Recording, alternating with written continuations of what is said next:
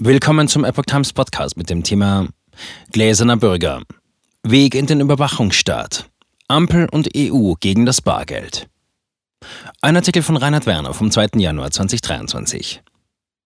Bislang steht die deutsche Regierung nicht geschlossen hinter EU-Plänen zu einer generellen Bargeldobergrenze. Schrittweise nähert sie sich ihr jedoch an. Bargeld oder digitale Zahlungsweisen. Im Fall der Postbank ist für viele Kunden derzeit keine dieser Optionen verfügbar. Aufgrund einer Systemumstellung ist der Zugang zum Online-Banking vielfach nicht möglich. Gleichzeitig funktioniert aber auch die Beschaffung von Bargeld über eigene Geldautomaten nicht. Es sind nicht nur solche Fälle, in denen Störungen die bargeldlose Zahlung verhindern, die Bürger am Bargeld festhalten lassen. Einer Umfrage der Verbraucherzentrale zufolge gaben 2021 drei Viertel der Befragten an, die Entscheidungsfreiheit darüber behalten zu wollen, mit Bargeld oder digital zu bezahlen. Als Gründe gaben sie unter anderem Kontrolle über ihre Ausgaben, persönliche Freiheit, Datenschutz oder Gewohnheit an. Einer Studie der Deutschen Bundesbank zufolge werden in Deutschland derzeit 58 Prozent aller geschäftlichen Transaktionen mit Scheinen und Münzen abgewickelt. EU-Mehrheit für Bargeldobergrenze steht. Demgegenüber hält sich die Politik auf EU-Ebene, aber auch in Deutschland selbst zunehmend dazu berufen, den Bürgern diese Entscheidung abzunehmen. In Brüssel mehren sich die Stimmen für eine generelle Obergrenze bei der Bezahlung mit Bargeld. Am 7. Dezember des Vorjahres beschlossen Vertreter der EU-Länder zeitnah eine allgemeine Bargeldobergrenze von 10.000 Euro für jedwede Form von Zahlungsverkehr einzuführen. Zudem sollen Kryptodienstleister bei Transaktionen im Gegenwert von mindestens 1000 Euro Informationen über ihre Kunden prüfen müssen. Einschränkungen soll es auch bei Barankäufen von Edelmetallen, Edelsteinen, Kulturgütern und wertvollen Waren wie Juwelen oder Uhren geben. Deutschland enthielt sich zwar der Stimme, es zeichnet sich aber, wie der Nordkorea berichtet, die erforderliche Mehrheit für die Schritte auf EU-Ebene ab. Zustimmen muss eine qualifizierte Mehrheit von mindestens 15 EU-Staaten, die zusammen mindestens 65 Prozent der Gesamtbevölkerung ausmachen.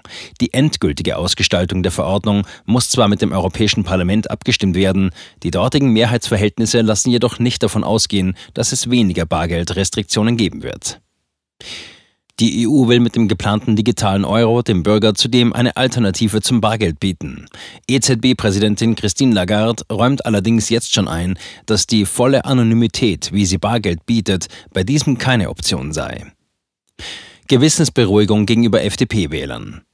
Die deutsche Enthaltung zur allgemeinen Bargeldobergrenze scheint eher der Gewissensberuhigung vor allem der FDP gegenüber ihren Wählern zu dienen, während SPD-Bundesinnenministerin Nancy Faeser eine allgemeine Bargeldobergrenze auch in Deutschland forciert und auf Unterstützung der Grünen zählen kann, haben viele Liberale Bauchschmerzen. Bundesfinanzminister Christian Lindner verkörpert sehr sinnbildlich die innere Zerrissenheit, die insbesondere seine Partei in diesem Zusammenhang kennzeichnet. Der Abgeordnete Frank Schäffler warnt auf Twitter, wer das Bargeld abschaffen will, fördert den Weg in den Überwachungsstaat. Auch Lindner selbst gibt zu bedenken, dass Bargeld auch ein Ausdruck von Privatsphäre und Datenschutz sei.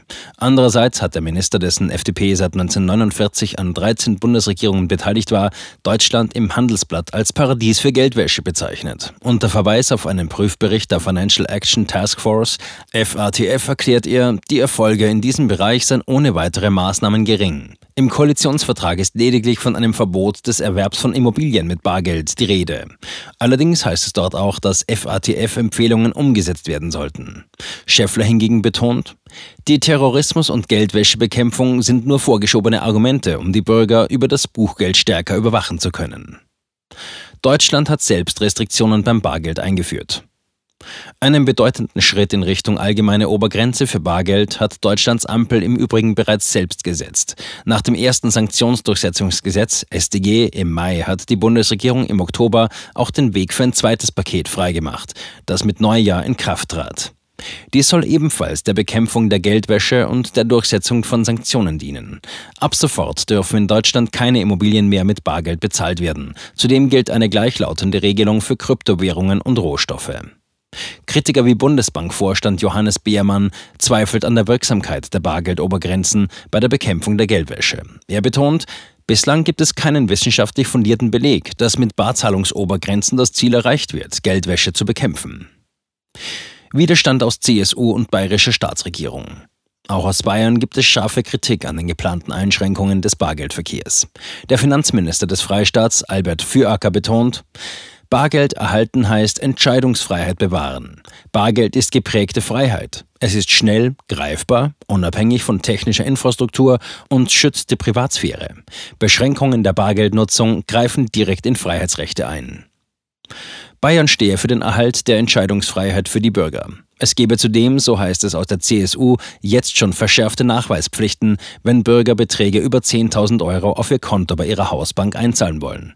Bei Fremdbanken beträgt die Grenze sogar nur 2.500 Euro. Dies schreibt die Bundesfinanzaufsicht BaFin vor.